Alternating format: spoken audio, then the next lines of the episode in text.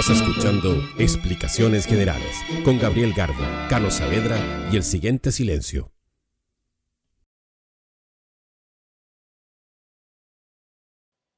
Bienvenidas y bienvenidos a un capítulo más de Explicaciones Generales, el bus intercomunal de la ilustración, un programa de radio donde hablamos de dibujo para acompañarte en tus noches de dibujo, en tus viajes, en lo que sea. Soy Garbo y me encuentro junto a mi amigo Cano Saavedra. Así es, este es un capítulo de explicaciones generales con la dupla dorada, el capítulo que estabas esperando. Este no es un capítulo de explicación de conversiones generales, donde Gabriel entrevista a un guatemalteco. Este es The Real Thing, como decimos aquí en septiembre los chilenos. ¿Cómo estás, Gabriel? Tanto tiempo que no te veía. Bien, bien, bien, todo bien, todo bien. ¿Y tú? Bien, pues feliz de estar acá de nuevo y feliz de, darle aquí a la conversación, porque hace rato que no conversaba y me estaba volviendo un poco loco. qué buena, qué buena. La gente ya estaba extrañando, estaba viendo como que en el podcast subía puros capítulos con invitadas, invitados. Y decía, y el cano, ya no lo invitan. quedamos en que era parte del podcast. Sí, la verdad yo estuve con algunos asuntos. El asunto descansar nomás. descansar y Gabriel lo entendió telepáticamente. Por eso no me, no me invitó, no me dijo grabemos. Pero em, con el tiempo eh, esto va a ser un capítulo más que, que está pegado al otro, ¿no? Sí, sí, la gente a veces... Eh, atemporal esto. Sí. Y... ¿Hay, estado dibujando? No, no, pero eh, soy una mente inquieta, no te puedo mentir. Estaba haciendo otras cosas. ¿Qué estaba haciendo? Un mapa del Fortnite. Un juego del Fortnite para jugar con mi amigo. ¿Qué más he estado haciendo? He estado trabajando en mi, en mi trabajo de día, eh, que es de diseñador, y, y dibujando a veces, a veces. Como tratando de cachar qué quiero dibujar ahora, porque yo solo dibujo cuando, cuando digo, mira, quiero hacer esto. Y ya no estoy ah, trabajando de ilustrador, porque muy jodido. Muy sé que yo he dibujado muy poco, igual. Ya. Eh, pero el otro día las redes sociales se consternaron porque y yo también, yo también, yo también lo digo, me consterné un poco y me sorprendí porque vi que volviste a la comedia. No, no volví a la comedia.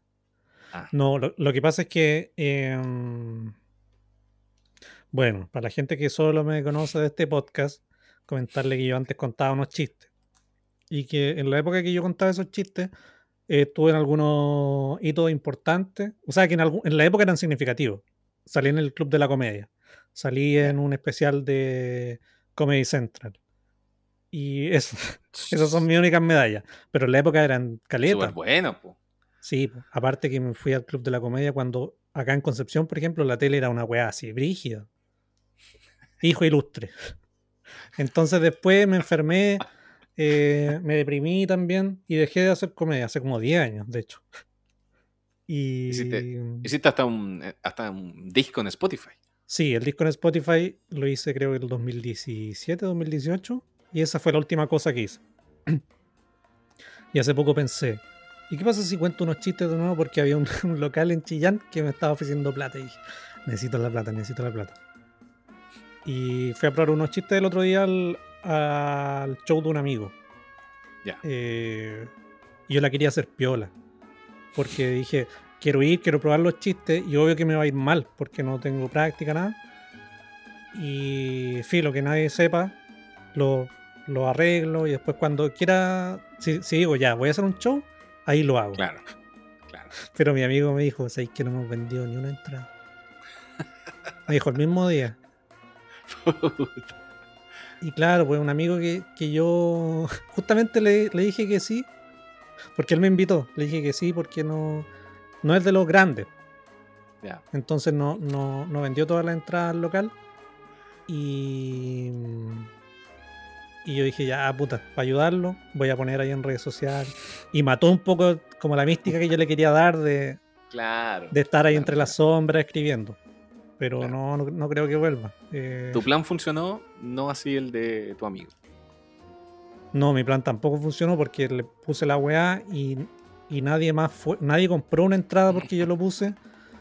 Y. Mm, y nada, pues me quemé. Y, en, el, show igual había poca gente. Eh, no me fue mal. No me fue ah, mal. Está bien, entonces. Sí, está bien. Está bien, pero hay cosas que uno tiene que dejar atrás, yo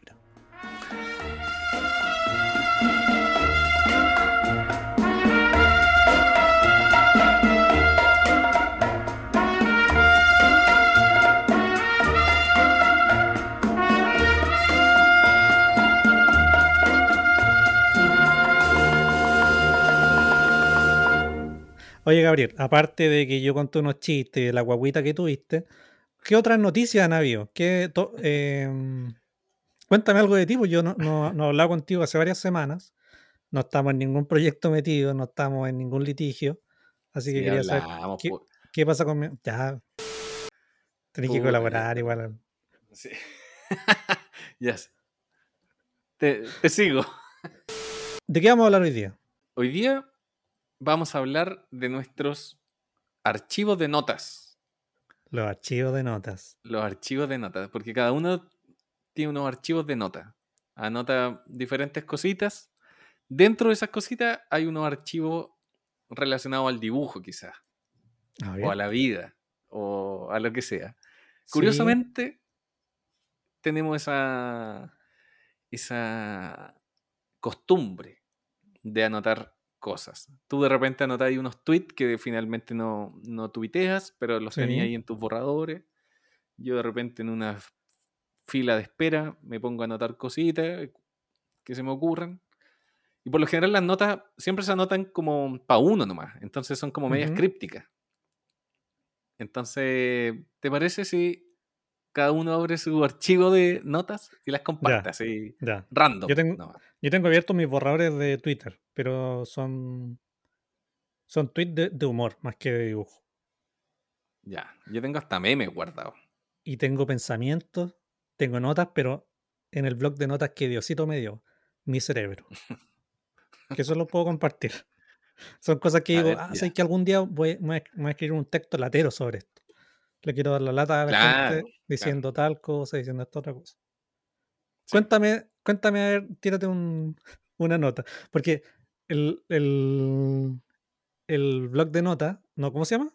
Notas, la app Notas, tiene como, eh, puta, voy, no sé, tiene desde, esta semana tengo que ir al banco, hacer tal trámite de tal forma. Y otra es como, mm, extraño la neblina del amanecer de la vida. Y tú sobrio decís como, ¿qué? ¿Qué? O una weá que, que, una clave que pusiste alguna vez hace ocho años, pero no sabéis de dónde claro, la clave. Claro. Sí, mira, yo tengo. Cuéntame una de cada categoría. Ocupo una que se llama, o sea, una aplicación que se llama Google Keep. Ah, yo también la tengo. Es que se te, es que la tenéis como en el correo la puedes tener como en el computador y en el celu y como que se te... Mm, se, es lo mismo. Entonces ahí tengo un montón de cosas. Tengo, mira, tengo desde ideas para el podcast. Ya. Historias para el podcast. Estoy pensando en el orden mental. ¿Y por qué no usaste una, una de las ideas para el podcast para este capítulo, en vez de estar improvisando, mira, agarra tu celu y le damos las cosas que hay adentro. mira, y, dentro de, la historia para el podcast hay una que dice ex amigo rapero. Oh, estoy hablando de Ron Coyote o de mí. No. Yo también soy rapero. no. estoy hablando de un, de un amigo que es rapero, un ex amigo que no sé si era rapero o es rapero cuando lo conocí yo, era rapero y tenía una banda bien conocida. Y él una vez se consiguió una pega, que había que hacer una animación. y me dijo, vámonos mitad y mitad. Y yo dije, ya bueno. Y hice la pega. Y después él me dijo, me dijo, ¿sabes qué? Tuve que contratar a alguien para hacer la postproducción. Y yo le dije, ¿cómo la postproducción si lo mandé listo? Y, me dijo, no, mira. Y me mandó el video y le había puesto un filtro nomás, como esos filtros básicos. Ya. y, él me dijo, no, esa es una tercera persona que yo contraté, así que nos vamos a tener que dividir la plata entre tres. Y yo dije, pero ¿cómo si le pusiste un filtro tú? y dejamos de ser amigos. No te hablo más. Y, no nombres, nombres. No, no ¿Es famoso? ¿Es famoso?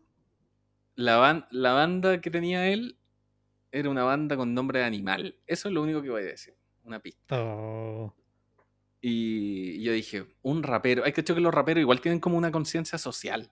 Como que tienen que tener como una conciencia social o de amistad o de... Si eres rapero, no podéis traicionar a, tu, a tu crew.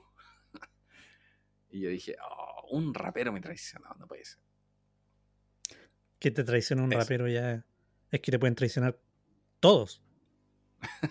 Incluso algún amigo que puede que esté más cerca de lo que piensas. No. Oye, te comparto una de mis notas. Sí, por favor. Mira. A ver. Ah, mira, esta es una idea que, o sea, no una idea, un recuerdo que tengo. Una vez una señora le dijo a un niño que dejara de gritar porque el señor se iba a enojar y me apuntó a mí. Ese era un recuerdo mío, pero un recuerdo que yo escribí como algo bueno. Como, como que lo, escribí porque me acordé de la weá y dije, esto es algo bueno. Porque yo entendí cuál era mi rol en la sociedad en ese momento. Y, me enojé y hice así. Hice así, dije. con el dedito. Con el dedito. Y sin, bueno, para la gente que lo está escuchando, fruncí el ceño y hice con el dedito como. Como ese video que es de Cerati retando a un niño. Sí. Em, hay un gesto que es como con la mano completa. No, pero que es más brillo, es como te va a pegar la raja. El dedo es como te estoy diciendo algo. Y es algo, fue algo que hice sin pensar. Y yo dije, es como. Eh, evolutivo, algo evolutivo. Los monos hacen así. Lo, lo chistoso es que para la señora era el señor. Yo pensé que era como el señor, como Dios. No, el señor yo. El señor yo. Y hace tiempo igual. Era un niño. Andaba con un uniforme. no era ahí un señor. no, pero desde ese momento yo dije, wow, maduré. Me pegué el, me pegué el salto. Vamos con la siguiente nota, ¿te parece? Tú o yo, cachipón. Yo, pues, esa fue la tuya, me toca a mí. Sí, vamos una y una. De una y una. esta nota hay que ir votando cuál es la mejor. Al final tienen que elegir qué nota, con qué nota se quedan. Eh, ya, mira, esta nota es un poco larga, pero quiero saber qué pensáis sobre esto. Ya. Eh, dibujar no es para todos.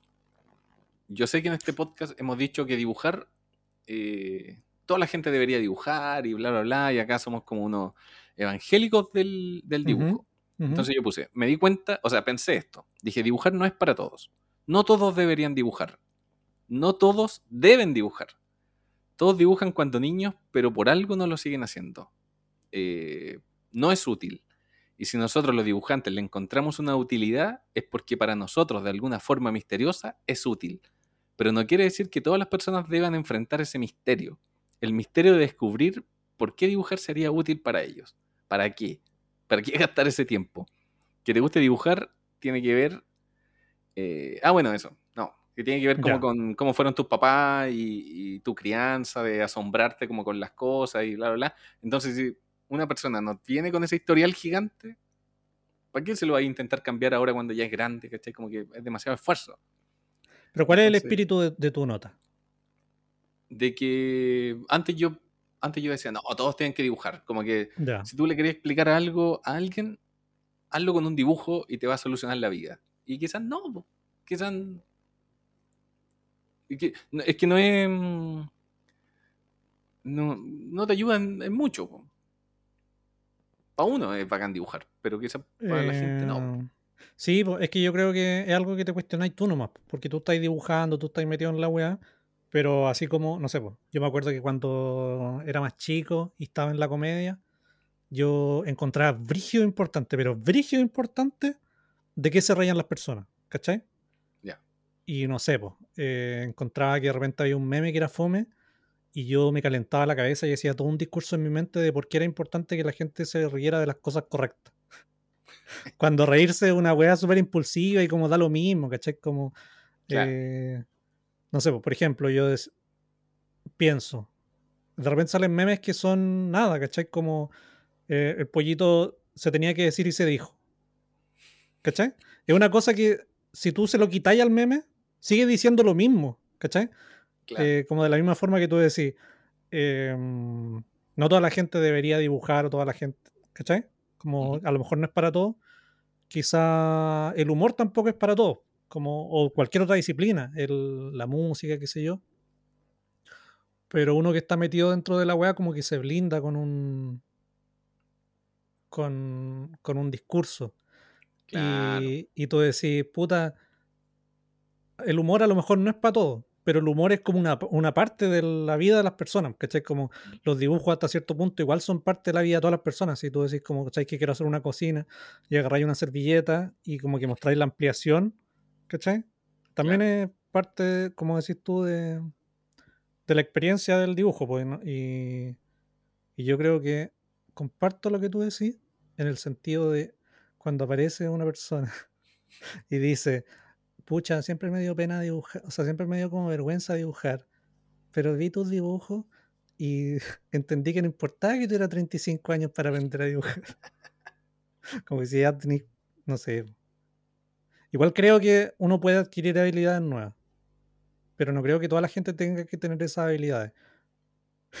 y para seguir siendo latero con la opinión, yo creo que todos, todos tienen que... Mm, o sea, no, no, yo creo que nadie tiene que hacer nada, pero creo que es saludable que uno, como ser humano, se dedique parcialmente al deporte, parcialmente a la arte, parcialmente a la filosofía, parcialmente a la, no sé, ¿cachai? A las matemáticas. Eh, es bueno saber de todo, pero por humanismo, como te dije en la reunión de. Mm. Por humanismo, no, no por mm, querer usar esas habilidades. Claro. Eso creo. Sí, me parece. ¿Te comparto una nota mía? Vamos, vamos con esa nota. Cuando el esposo, cuando supe que el esposo de Pati Maldonado dijo que se lo habían llevado los ovnis. Dije, oye, pero eso cuenta loco, ¿cómo se casó con Pati Maldonado? son tweets que no, que no, que no mando. Para, para los que no me sigan en Twitter, arroba cano con C. Arroba cano. Arroba cano con C. Y sobre el dibujo, no, creo que no tengo tantas notas. ¿Tengo una nota así? ¿O quieres compartirla tú? está muy buena. ¿O quieres compartir la tuya? ¿O quieres que te lea otro, otro chiste? Vamos con otro. Tírate otro. Este no lo entiendo. Deberían hacer un reality que sean puros monos. Y Julio César dice, estamos con un experto en monos. No sé.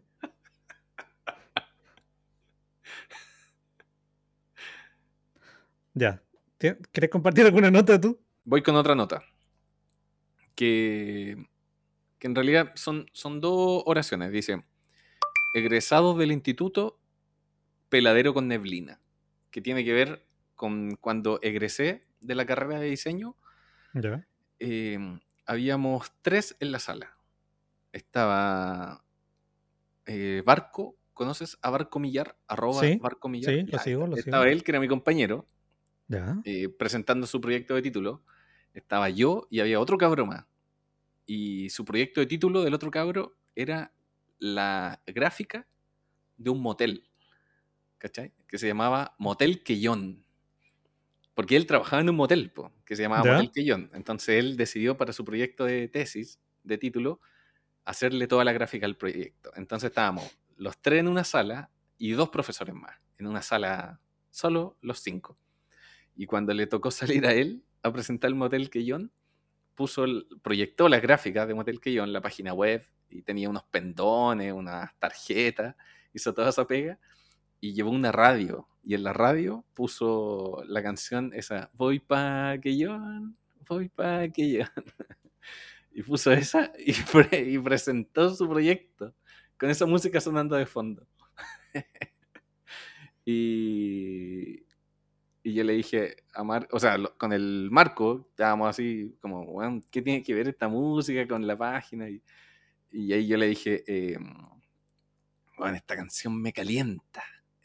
Ese fue el comentario que le hice, que fue una estupidez, porque era un motel. Y, bueno, la cosa es que luego salimos de la sala y era como invierno y estaba allí, había mucha neblina y eran como las 9 de la mañana. Y este loco del motel que yo nos dijo, eh, vamos a un peladero a tomarnos una cerveza. y lo acompañamos. Fuimos a un peladero eh, gigante en, en, la comuna de Cerrillos y no nos tomamos una cerveza, pero estuvimos ahí conversando. Se tomaron cinco, cabrón.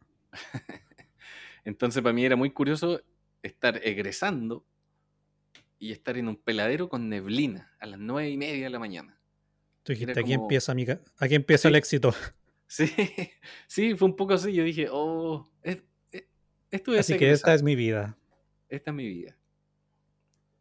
Eso, me acordaba de eso nomás.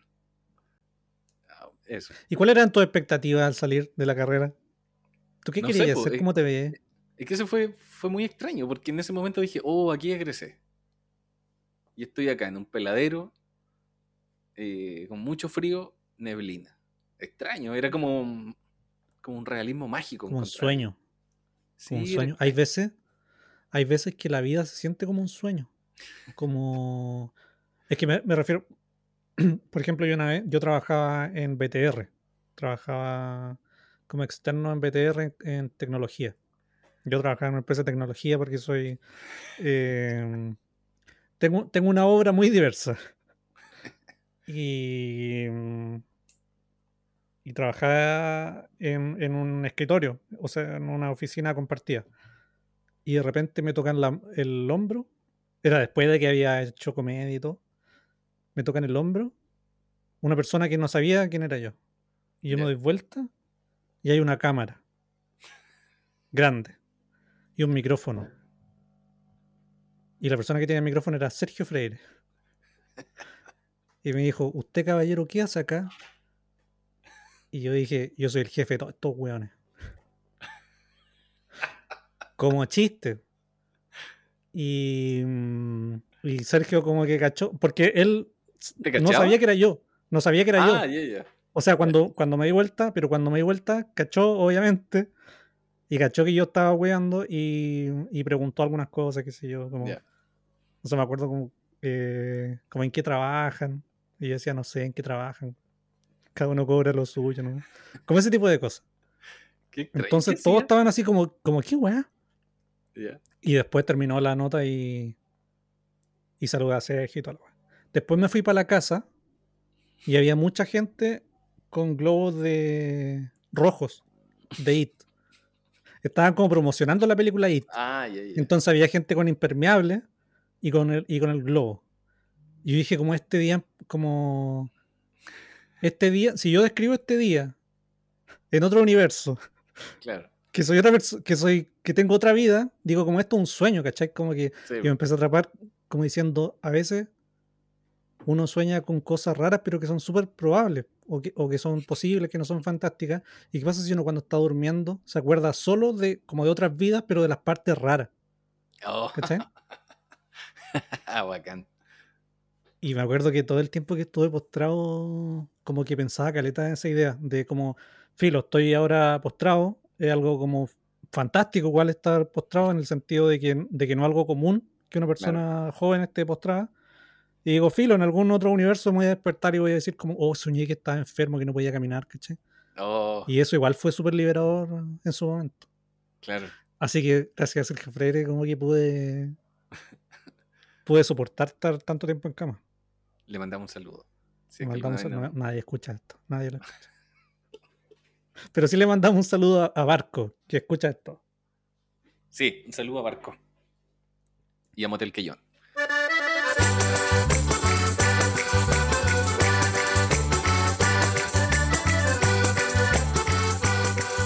Yo tengo una nota. De que antes, igual me da pudor porque es como algo en serio. Em, antes yo escribía como hilos de, de Twitter o, los escribía en Facebook, pero escribía como cosas como pensamiento. Desarrollaba un pensamiento que yo decía, ¿sabes que nadie está diciendo esto? Y yo lo quiero decir. Y cada cierto tiempo abro como un Word o algo y escribo caleta, algo. Escribo caleta. Y ya siendo más viejo, como que me rendí un poco ante esa. ante esa. esa trinchera. Y no, no publico las cosas nomás. Como que pienso las cosas, las, las mastico, las escribo y las olvido. Mi forma de, de exorcizar esas preocupaciones escribiéndolas y cuando las escribo, dejo de pensar en eso. Claro. Las olvido. Hace poco formateé el computador y se perdieron. Se perdió un libro. No. no, no, pero son pensamientos como de. Mm, como de un loquito, nomás como una persona. A, mí nomás me importan, ¿cachai? Sí, pero súbele a un.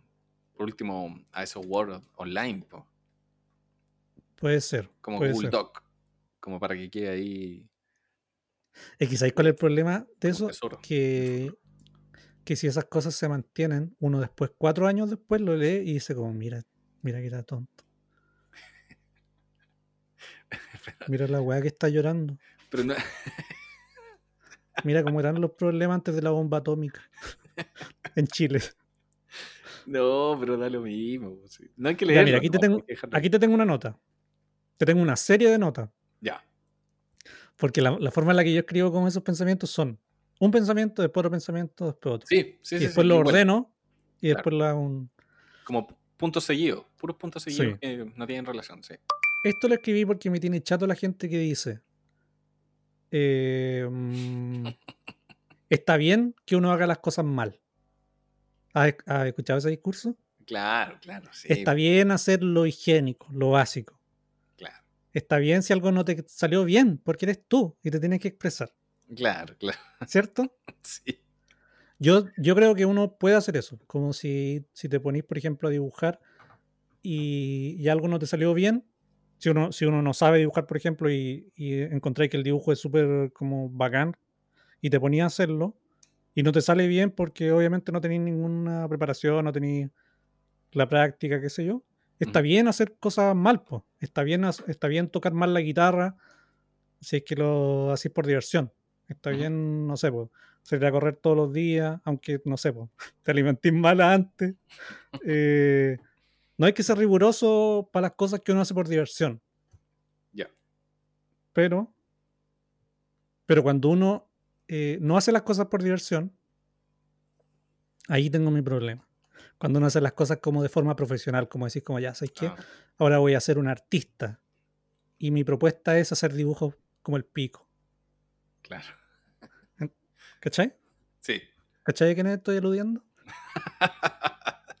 todos en sus casitas saben. sí, y todas en sus casitas tienen una persona que dicen, ¿y esta persona qué weá? Claro. Bueno, yo creo que uno tiene que. Yo opino. que uno. es que yo siento que esas cosas se escuchan así yo sí, pues Pero sí, estamos compartiendo notas y eso se trata. Sí, esta es una opinión muy honesta y la digo, ojalá en... Ojalá. yo la estoy diciendo. La digo con un espíritu constructivo. Mira, y si a alguien le parece mal, estáis alegando contra un blog de notas nada más, pues sí, un blog de notas nada más, porque no, Cano no tiene la bandera aquí de lo que va a decir. Mira, esto es una, nota. sentir, sentir que tiene que existir un mercado para los productos del esfuerzo mínimo, eso, amigos, es narcisismo. ¿Cachai? ¿Por qué alguien, por qué, por qué si yo hago una, una mierda en un papel? ¿Por qué, obvia, o sea, como que eso de está bien hacer lo, mínimo, porque ¿para qué esforzarse? Como el esfuerzo es como capitalista, por ejemplo, se, puede, se podría decir. Eh, ya, está bien. Pero, pero ¿por qué si yo hago cualquier línea, tiene que haber un mercado para eso? ¿Cachai? Como decir, esta es mi propuesta, la gente que la compre. ¿Cachai? Como esperar que alguien la compre. Encuentro que es súper narcisista porque es cualquier weá nomás, ¿cachai? Sí. Em, y encuentro que uno, uno tiene que buscar la perfección en lo que hace. Uno tiene que decir como, ya sabéis que lo voy a dar todo, lo voy a dejar todo haciendo un, dibujo, una canción o no sé, la weá que sea, pero tiene que ser una weá bacán. Eh, y si uno, por ejemplo, está aprendiendo a dibujar y no sabe dibujar también, igual tenéis que decir, esta weá tiene que ser lo más perfecto que yo pueda hacer esta weá ahora. Mm. Eh, y si dibujáis bien, o sea, si sentís que dibujáis bien, si sentís que todo el mundo dibuja, te dice que dibujáis bien, tenéis que decir, ¿sabéis qué? Voy a hacer lo más perfecto que todas las weas que he hecho antes. Sí. Em, ¿Por qué? Y aquí viene una segunda parte de mi nota. Ya. Buscar hacer algo perfecto no tiene que ver con esclavizarse con lo bueno que es algo. De hecho, es lo contrario. Es decir, ¿hasta qué punto me permito hacer perfecto hoy día? Hacer algo y reconocer al terminar que de hecho no es perfecto. La belleza es la imperfección justamente porque en los errores uno reconoce la búsqueda de algo mejor. ¿Y por qué? ¿Entendiste? Sí, sí, sí. Que uno hace las cosas, trata de hacer algo perfecto y cuando lo termina decís como, puta, sabes que no, no me salió perfecto. Pero, pero cuando veis lo que te salió mal, tú decís como existe la, la perfección y la perfección no como algo que que sea tangible, sino como un concepto abstracto de algo que buscar. ¿Y por qué buscar eso? Como un motivador, como un... Sí, uno... Eso, ¿cachai? Como un horizonte. Claro. Y lo curioso del horizonte es que no existe. Tú vayas hasta donde veía el horizonte y hay otro horizonte. Claro. Entonces, la perfección es como el horizonte, es un concepto abstracto, no es algo real. ¿Y por qué? ¿Y por qué digo yo que hay que alcanzar, que hay que buscar la perfección? No es por competencia, como que eh, si yo digo que alguien hace algo mal, no es como por eh, competir, no es, por comparar. Y tampoco soy yo alguien para decir como, eh, puta, lo hizo mal, porque cada uno sabe por qué hace las cosas, ¿cachai? Uno de repente puede hacer dibujos que son a propósito feos, pero como en lo, en lo que uno está buscando que sea bacán eso, tiene que ser perfecto, ¿cachai? Si así los dibujos feos, tenéis que, no sé, lo que te cautiva del dibujo, por ejemplo, las líneas que usáis, eh, las proporciones como... O, lo que uno sea que esté buscando en un dibujo que, no necesariamente tiene que ver con que esté correctamente dibujado o, no sé, bien usar las técnicas, qué sé yo, tiene que ser perfecto para ti, ¿cachai? y en tu nivel, etc. Eh, ¿Y por qué tiene que ser perfecto? Porque eh, no es por competir, no es por como capitalismo, no es por eh, esclavizarse con la weá, o por, o, porque, o por el hecho de que yo lo trate de hacer, tenga que ser algo que se haga, sino por humanismo, como que cuando uno hace algo, eh, uno deja de ser dueño de eso. Está en el mundo, independiente de que sea algo por lo que uno le pagaron, ¿cachai? Eh, algo por lo que uno, eh, no sé, hizo como, como parte de un gran volumen de obras eh, no remuneradas, como por placer, pero que sí están bajo la chapa de uno como artista, entre comillas, son cosas que son de la humanidad, ¿cachai? como, tiene que ser un aporte al universo. Claro, uno tiene que hacer las cosas o tratar de hacerlas perfectas por humanismo, como... Claro. eh, para tirarla, para promediar para arriba. Claro. Eso. Eso. Igual encuentro que es, un poco nazi mi postura. Y... O sea, se puede ver así, pero, pero se entiende para dónde, cuál es la, la idea. Sí. Y, y, tampoco tiene que ver con un juicio que yo haga sobre, la, sobre los dibujos en general. Como que de repente veo dibujos y digo, bueno, está súper bueno. Eh, pero lo veo como, aunque sea como algo que puede que esté malo, ¿cachai? Claro. Pero siempre trato de ver como el, para dónde iba la persona que lo hizo, ¿cachai? Como que estaba buscando. De repente uno ve gente muy amateur, pero que se nota caleta en los dibujos. ¿Qué es lo que le llama la atención de dibujar en general, ¿cachai? Claro, sí, Y tú decís como, puta, bien. Sí, A mí, a mí se me mezcla un poco ese sentimiento con, con el resentimiento. Porque, porque eh, de repente cuando veo gente que tiene el tiempo y tiene los recursos para hacer algo eh, mucho más, o sea, no para hacer algo mucho más elaborado, sino como para trabajar con esa actitud que decís tú, como de, aporte humanitario o trabajar con esta motivación de voy a hacer algo perfecto. Eh, y que tiene los medios y el, tiempo y no lo hace, eso me da rabia. Pero por un tema de resentimiento nomás, porque yo digo, a mí me hubiera gustado tener ese tiempo, ¿cachai? A mí me hubiera gustado tener esa base económica, ponte tú, para equivocarme o, para o, los recursos para hacer eso, ¿cachai? Eh, y cuando no lo están haciendo, oh, me da rabia, sí, pero es, puro resentimiento. Sí, pues. Hay parte del discurso de esa gente que. No sé si cachaste que cuando salieron las inteligencias artificiales, como que basureaban a los ilustradores, a los, a los artistas visuales. No sé si cachaste. Como que había gente que hablaba mal. Decía como, no, estos weones se creen la raja por, por dibujar y ahora nos los cagamos.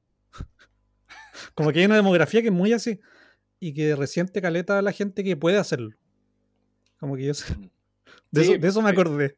Sí, sí, sí. Eh, porque hasta cierto punto. Mm, igual es como un privilegio poder haber dibujado en la vida en general. Claro.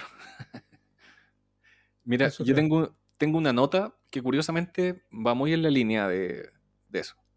A ver. Te lo voy a leer, te lo voy a leer. Dice así. Cada artista cree que lo que está haciendo es lo mejor que ha hecho hasta ese momento.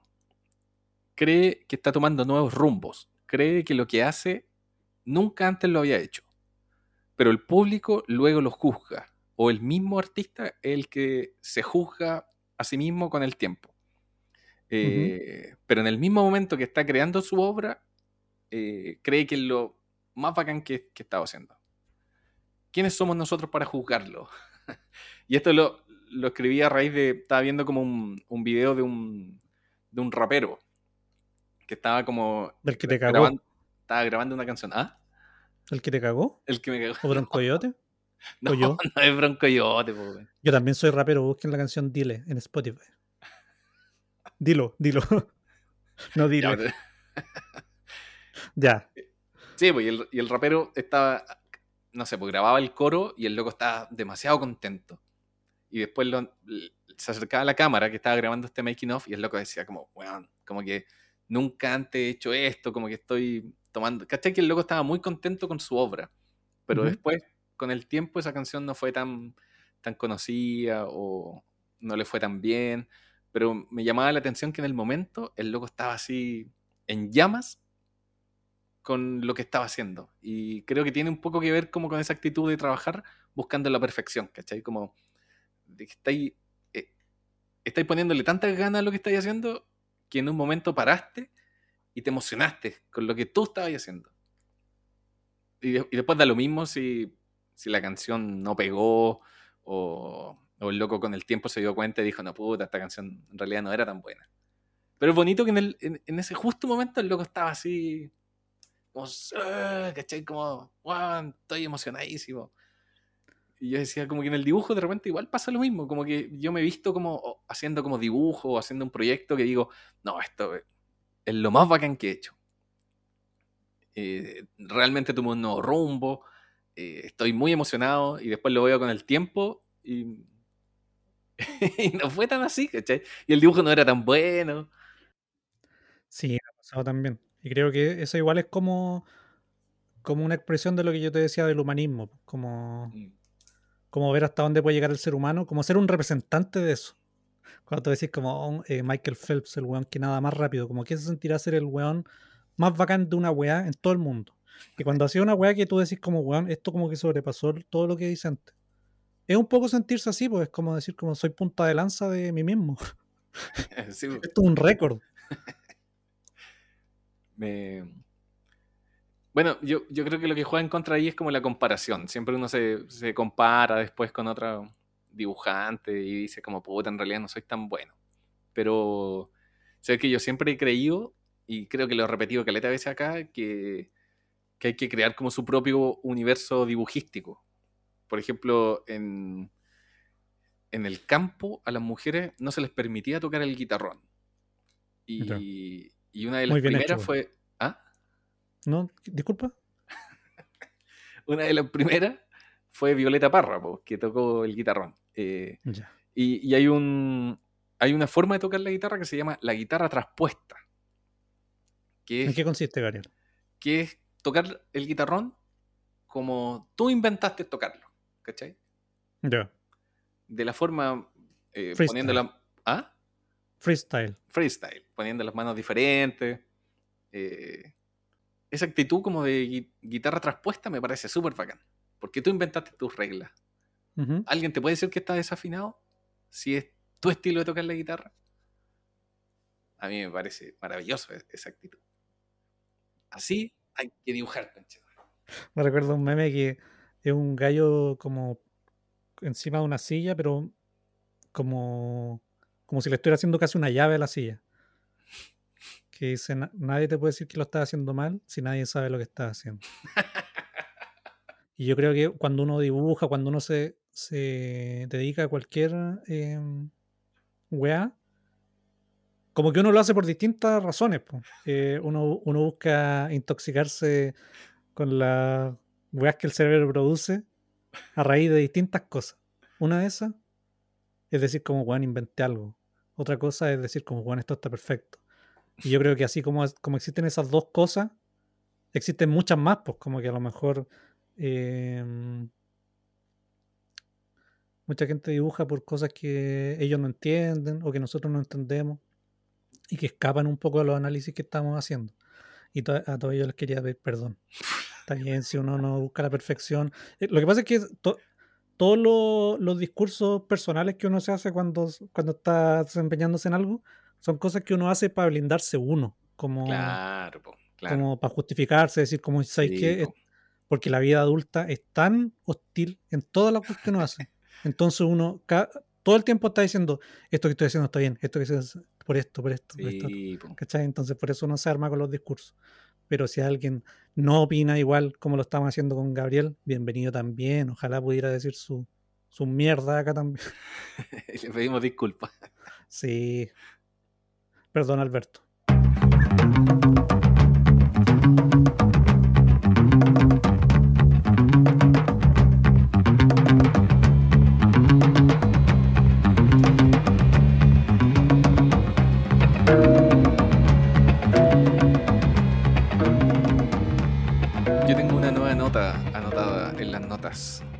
Mico el eh, micrófono. Que tiene que ver con las notas. Eh, ser seguro en tu trabajo, como lo que estábamos hablando de la guitarra traspuesta, ser seguro de tu universo, pero nunca tanto. Eso nomás tengo puesto, porque me acordé de una vez que yo estaba como en cuarto básico, cuarto, quinto básico, por ahí, muy chico, y teníamos que hacer un trabajo para artes plásticas. Y yo hice un, hice un trabajo que me quedó bacán, bacán, bacán. Y yo dije, oh, estaba muy seguro de que me había quedado bacán. Y, la profe estaba llamando de a uno y teníamos que ir para adelante con nuestro blog, mostrarle el, trabajo y, y, la y la profe le ponía la nota ahí. Entonces yo voy con mi trabajo y muy seguro de que me había quedado increíble. Y estaba bueno igual el dibujo en comparación al, a los demás. Pues, sí si uno era el que mejor dibujaba en el curso. Entonces llegué, la profe lo estaba viendo y le iba a poner la nota. Entonces yo dije, oh, el dibujo está tan bueno, pensaba yo, que no quiero que le ponga la nota encima, porque lo va a rayar. Y en vez de decirle, eh, profe, ¿le puede poner la nota en la orillita? Le dije, profe, ¿le puede poner el 7 en la orillita? Oh, le dije, el 7. Ya. Y soné tan soberbio, pero solo porque me confundí, ¿cachai? O sea, igual yo dije, ella lo estaba viendo y decía, oh, esto está muy bueno, Gabriel, te quedó muy bueno. La Entonces yo estaba, oh, bacán, me voy a poner un 7. Y como a veces hablo sin pensar, muchas veces, eh, le dije eso. Profe, ¿le puede poner el 7 en la orillita? Y me dijo, eh, no, no te voy a poner un 7. Oh, eso Y me puso un 6. Al medio del dibujo. y yo dije, oh, que la cagué. ¿Por qué dije un 7 y no la nota? Como que... ¿Pero te escuchó algún compañero? No, no sé, no me acuerdo. ¿Cuántos años tenías? Era chico, chico, ponte tú, nueve años. ¿Y pensaba en eso todos los, toda la toda noche la vida. antes de quedarte dormido? Bueno, toda la vida. toda la vida. sí pasa, pasa. toda la vida me, persigue eso. Y en este podcast espero exorcizar ese pensamiento. Nunca se lo había contado notas que destruyo y se van. No, pero yo, también tengo, tengo cosas que me persiguen desde niño, pero no, no tengo un ejemplo a la mano. Pero pasa así. Lo de no estar. Que no hay que estar tan seguro siempre. No. Por ejemplo. Hay que ser Yo tengo 34. ¿Lo dudaste? 33. Tengo, es que tengo 30 y algo. Lo que pasa es que, de verdad, como con la, con la pandemia y todo, no, no me.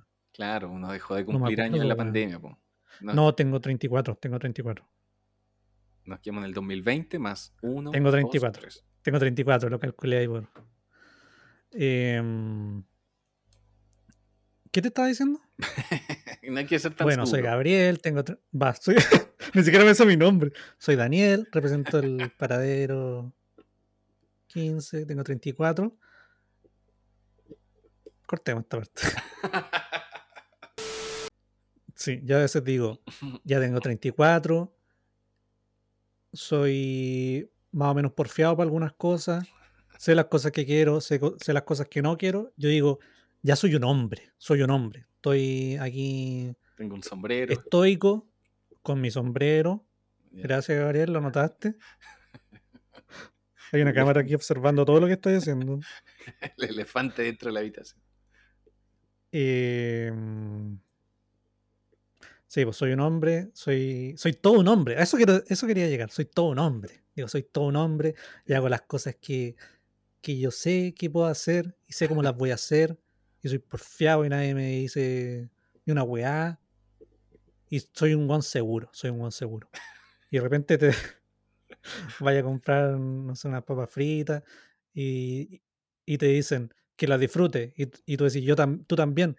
Y te decís, puta, ¿sabes que no soy un hombre? No soy todo un hombre, soy un niño todavía. Y ahí uno humilde de nuevo.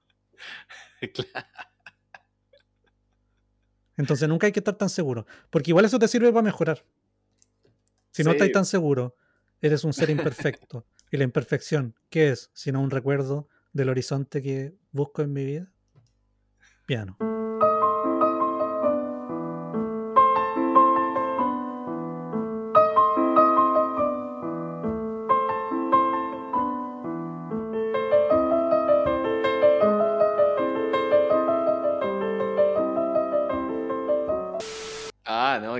Risa como lo que estáis diciendo, como que te imaginaba con el sombrero, pilucho, mirándote en el espejo en el baño, diciendo todo eso. Soy un hombre. Esta parte la ponía así como, como cuando ponen los outtakes. Sí. En blanco y negro. Salvo que todo en blanco y negro. Acá tengo otra notita. Mira, aquí te tengo esta notita. Es, del, de Alberto Breccia, el dibujante argentino. Ah, Breccia reinterpretó el, el Eternauta, un viejo capo.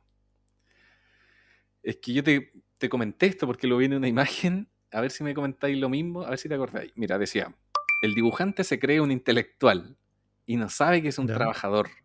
El dibujante ha de ser un trabajador en el momento de los precios, después será un artista. ¿A qué se refiere con eso? Me disocié, me disocié. Quiero, quiero la, el resumen, Rincón del Vago. Yo te mandé, yo te mandé eso y me dijiste, no entiendo. El Rincón del Garbo. Ah, mira, y, lo sostengo. Parece que también me disocio ahí. Me disocio cada vez que me hablas. Eso no es, muy, no es muy productivo si tenemos un podcast juntos.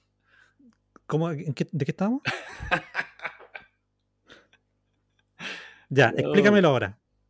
Es que yo tampoco le lo entendí mucho, pero yo dije, se lo voy a. Cuando te lo mandé, dije, se lo voy a mandar al Cano, porque el Cano siempre tiene un buen comentario para estas cosas. Ya. Ya, dejé. Era un buen comentario. Comentario honesto. Te voy a comentar otro, mira. Un meme que. A ver. Eh, mira, este es un meme donde sale un cabro chico explicándole otras cosas a otros cabros chicos. Y dice: En el dibujo siempre se debe establecer una base sólida de teoría y técnica es imprescindible estudiar anatomía, perspectiva, color y composición para solo estilizar fuera de lo tradicional o estándar según necesidades de un proyecto y no justificar deformidades y errores con frases como, así es mi estilo, no necesito estudiar nada. Primero se aprenden la regla, luego se las rompen. Esto es Pinochet del dibujo diciendo Eso. Un Paco. Estoy de acuerdo con tu... Un Paco Estoy de acuerdo con tu meme, ¿sabes? Sí. Con la maldad de tu meme. Ya, porque a veces yo, yo de primera dije, oh, estoy de acuerdo. Y después dije, suena como un Paco. Es que sí, estoy de acuerdo, pero igual encuentro que es un tema que no le importa a nadie. Y es como un discurso personal igual. Sí, medio pesado igual, no? Es pesado, es pesado. Y por eso yo tenía resquemores de compartir mis notas aquí. Sí, pero, ¿por qué es importante? ¿Por qué es importante, Gabriel? A ver. Eh, y muchas de las cosas que yo pienso tienen que ver con esto. Em, la inteligencia artificial. Estamos en septiembre, mediados de septiembre. Y eh, hace poco apareció una imagen en. ¿Dónde era? En un metro, ¿o no? Que era Pinochet dándole un beso a. ¿A quién? ¿A Nixon? Sí, como una intervención urbana. Una intervención. Eh, que fue muy difundida, etcétera. Y que es una intervención que obviamente está hecha con inteligencia artificial. Es de esas cosas que uno ve y te dan asco. como las superficies, como que son muy brillantes, los pelos son muy sedosos. Es de esas cosas que dan asco. Pero es una, una weá que em, costaba igual un poco ver lo que era inteligencia artificial. Claro. Un ejemplo, las estrellas de la, de la bandera gringa tenían cuatro puntas, no cinco. no caché. Había y había un reloj que estaba encima de, una pintura. Ah, sí, verdad. Entonces yo digo, hay que estudiar, o, no sé si estudiar en el sentido formal de la, de la, de la palabra. Hay que aprender. Hay que, hay que aprender, hay que saber observar, hay que saber observar. Eh, es importante para uno como, como obrero gráfico, como decía Alberto. No, ya. La verdad no entendí lo que dijiste, Alberto Breche. Eh, es importante saber ver porque en esta época yo creo que no es lo que nos separa de las máquinas y, lo que nos va a separar de las máquinas por un tiempo, yo creo. Eh, le da un valor a, nuestro trabajo, saber de anatomía, saber de proporciones, de colores, qué sé yo. Mm. Porque la gente que le gusta la inteligencia artificial no conoce de nada de eso. Y te voy a decir por qué. Eso es verdad. Eso es verdad. Porque hace un, hace un ratito te estaba diciendo que eh, la gente que es como muy tech bro, los que están muy detrás de, la inteligencia artificial y como que bañan caleta, como ah, para acá es para donde va la cultura. Como que ni siquiera se lo plantean en los términos de la cultura, sino que de productos, ¿cachai? Claro. Em, son gente que yo creo, siento que en el fondo siempre ha admirado eh, la cultura, pero que no sabe cómo. Porque si te das cuenta, es como una comunidad que, que le gustan mucho los números, le gustan mucho eh, mm, Es como más fría, en general, con, la tecnología, ¿cachai? Eh, es, un, es, un, mundo y, y, lo estoy tratando de martillar porque es una nota que tengo aquí escrita, pero la tengo escrita desordenada y tiene que ver con, con la manera en la que piensa la gente a la que le gusta mucho la inteligencia artificial y que la usa para fines de, artístico, entre comillas. Claro. Em, como que dibujar, por ejemplo, o ser un actor o un músico. Para la, la, gente en general, incluso para nosotros, es visto como algo bacán. Como que si tú veis un actor de Hollywood, por ejemplo, tú decís como, oh, el buen bacán. O tú veis un músico sin hacer música, decís como, el buen es bacán. Y sentís como que ellos tienen algo que tú no tenés. Eh, eso estaba pensando, eh, sí. Y, no, pues como que las cosas por dentro, eh, salvo los casos de los actores que son millonarios, no sé, gente de la tele que le va muy bien, eh, son súper poco glamorosos en general, pues como que tú decís como, oh, Branco yo te le va súper bien, y su vida debe ser súper tranquila, ¿cachai? Con un, papá de familia, qué sé yo. Branco ya te había eh, salido varias veces mencionado. Sí, es que... No sé un, amigo, un amigo de acá de la casa. Em, ¿En qué está? Ah, y yo creo que es porque la, el desarrollo artístico tiene que ver, o sea, es como una parte del cerebro, es como uno de los hemisferios. No sé, está como el hemisferio izquierdo, el derecho, y uno es como racional y el otro es como. Mm. Es como más mágico, más artístico. Y si te fijáis, la gente que hace eh, como dibujos de inteligencia artificial, siempre hacen dibujos sobre, sobre lo que ellos consideran que es el otro lado del hemisferio. ¿Has cachado?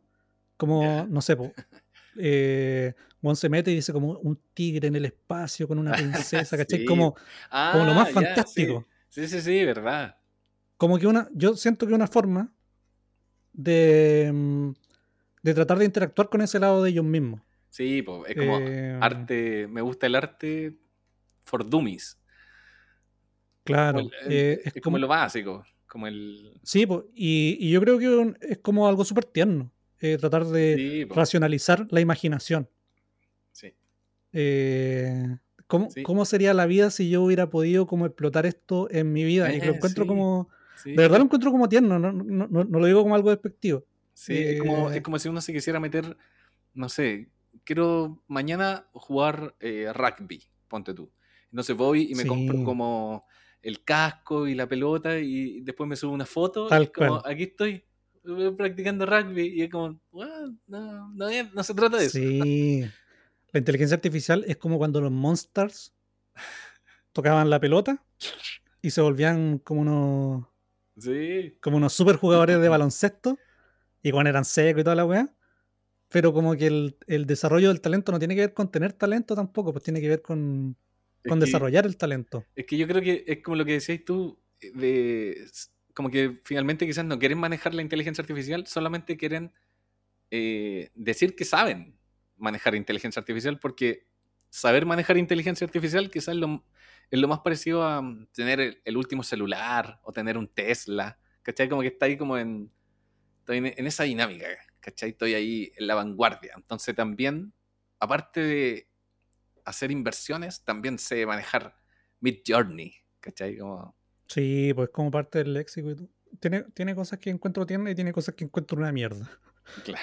Eh, y para conectarlo con lo que tú estabas diciendo, eh, caché hace poco que la inteligencia artificial está saliendo los resultados de Google. Como ah. que hay gente que googlea unicornio y la otra vez me pasó como que estaba buscando referentes de caballo y me salió un caballo así con un ojo que no tenía por dónde estar ahí. Y bueno, como que fue la segunda vez que lo vi, como que lo guardé como referente. Y cuando lo volví a ver dije como, esto nunca fue nunca ha sido un caballo que ha estado vivo. Oh. Y dije como, bueno, como que ya, ya llegó la inteligencia artificial como a adueñarse del imaginario colectivo. Sí, ¿Caché? Pero pasa una wea que es que como eh, todas esas webs de inteligencia artificial se nutren de imágenes que están en Internet, e Internet está tan sobrepoblado ya de esas imágenes, pasa que eh, se está produciendo endogamia como informática. Sí. ¿Cachai? porque una, ya, vez... Ya produce fallos, porque tiene mucha información... Es que no sé si ChatGPT como que se nutre de sí misma. Eh, pero el otro día, he Que ya no, ya no es confiable, ¿cachai? Como que ya te tira errores en algunas cosas. Porque ya, ah. ya está consumiendo. Es que a lo mejor es, por.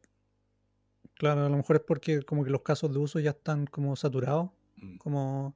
Y hay gente preguntando cosas que, que eran como casos borde, no sé. A mí me gusta porque se transforma como en un humano. Se humaniza aún más.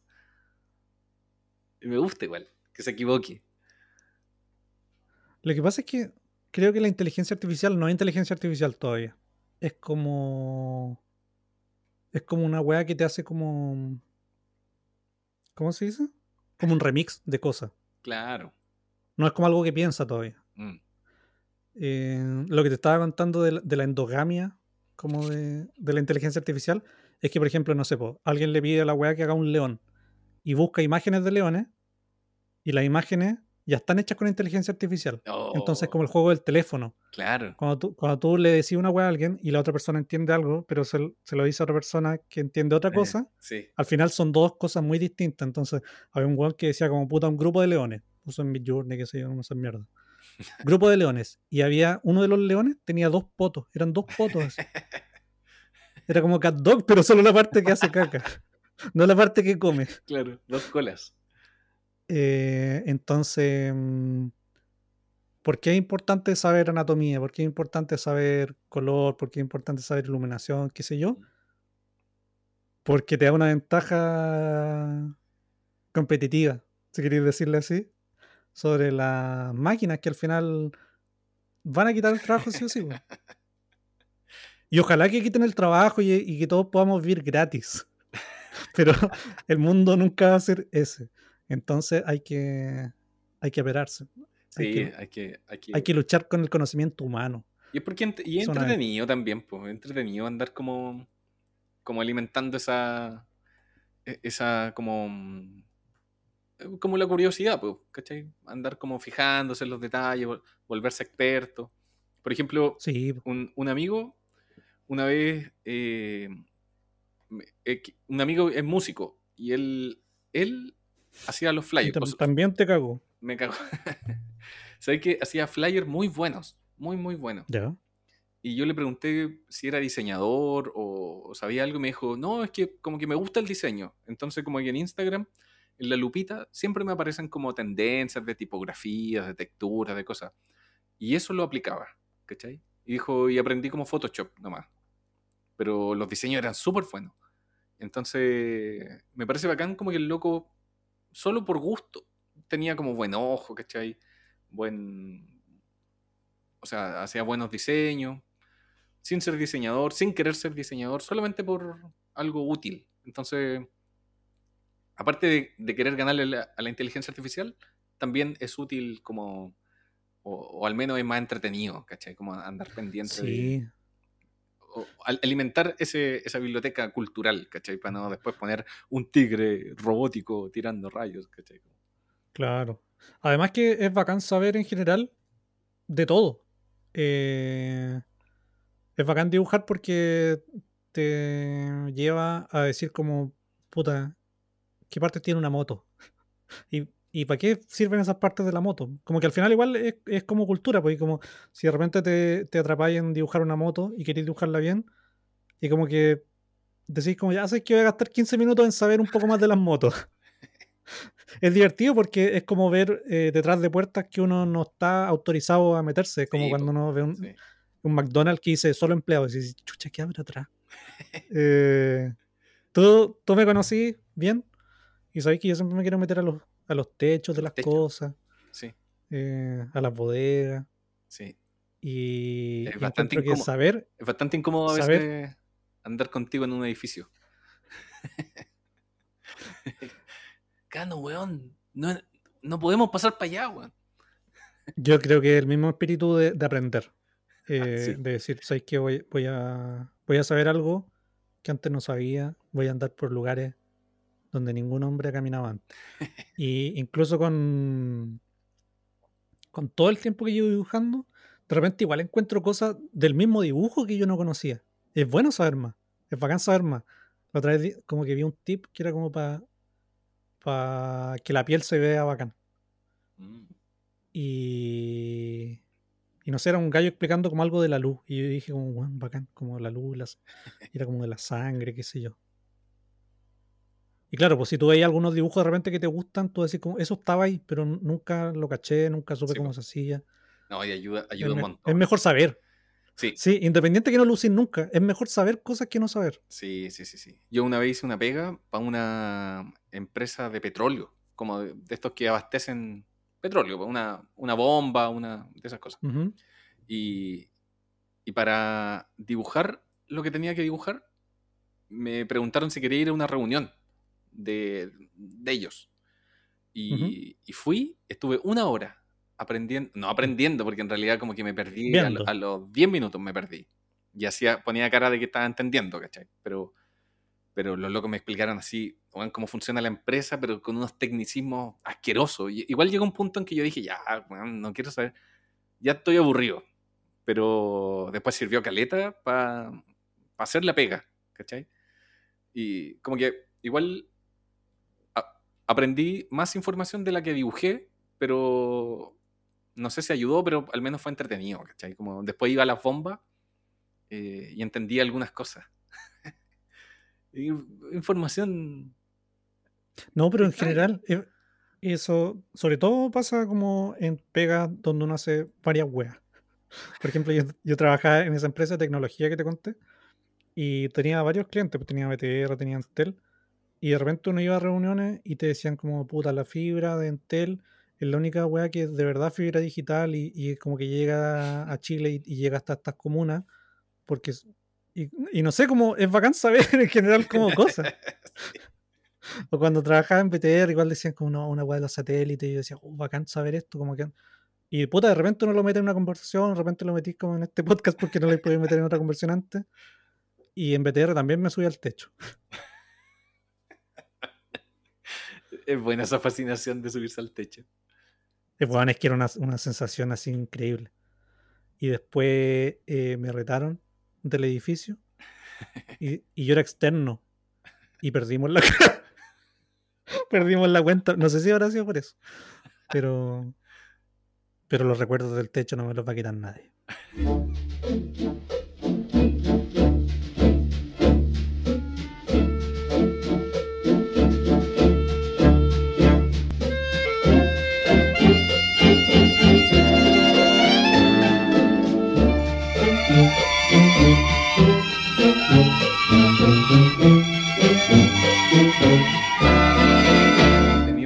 nota? Tírate una. No tengo últimas notas. Eh, se me ahorraron todas cuando formateé el computador. A ver, déjame buscar alguna. Las de Twitter son muy buenas. Mira. Ah, yo sé, yo sé por qué es eso. Porque te he mostrado varias. Te voy a mostrar una, una bien peleaguda. Que yo creo que me puede meter algún problema, pero estamos en un espacio que aquí ya somos todos amigos, somos todos colegas. Y no creo que, que haya. Un sapo. Que haya algún malestar. Eh, es cuático cuando uno en las redes sociales ve un comentario facho y dices, hay que poner en lugar a esta persona. Pero te metes al perfil y una persona en silla de ruedas. Y uno dice, ¿sabéis que respeto profundamente la democracia y todos sus legítimos puntos de vista? Este es un, este es un comentario y yo, yo no le veo maldad en verdad. No, no. Eh, pero, pero hablar de silla de ruedas, hablar de discapacidad, hablar de gente con síndrome de Down, o alguna deformidad, no sé, es eh, considerado un tema peligroso, peligroso sobre todo socialmente, en una época donde todo está sometido a un escrutinio así brígido. Em, y yo le había propuesto a Gabriel para este capítulo hablar de discapacidad. Por, otro lado, eh, pensar que un tema peliagudo también hace que no normalices a las personas que andan en la rueda, por ejemplo. Entonces ahí claro. en una, en una discriminación como por una vuelta carnero que te diste. Entonces también Y yo creo que es un buen tema en general. dibujos, bueno, enlazarlo con los dibujos en algunos puntos de contacto, pero también de la discapacidad. Y quería dejarte amarrado, Gabriel, en este capítulo para que hablemos de discapacidad en algún momento.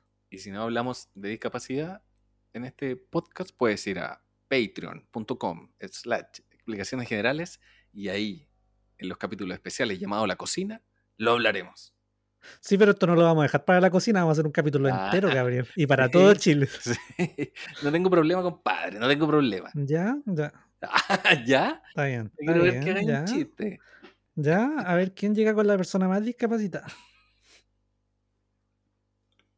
A ver quién se ha tirado más discapacitada. No, ya. A ver.